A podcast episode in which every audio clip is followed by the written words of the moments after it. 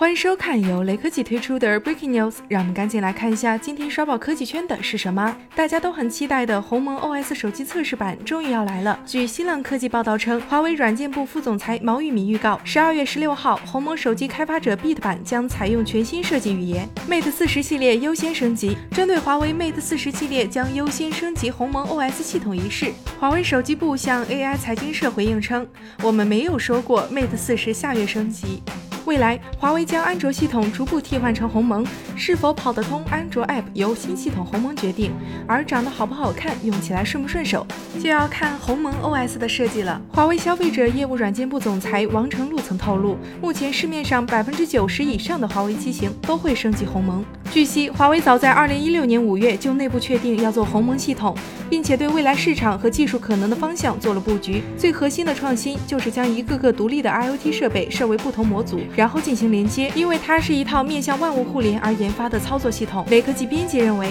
其实对一般消费者来说，手机到底是不是用鸿蒙系统并不重要，我们关心的只有鸿蒙系统会不会比现在的安卓系统更好用，有多好用。从行业的角度来看，鸿蒙系统的出现始终让消费者多了一个选择。如果可以让行业中的其他厂商得到启发，让手机系统变得更加好用，那才是最重要的。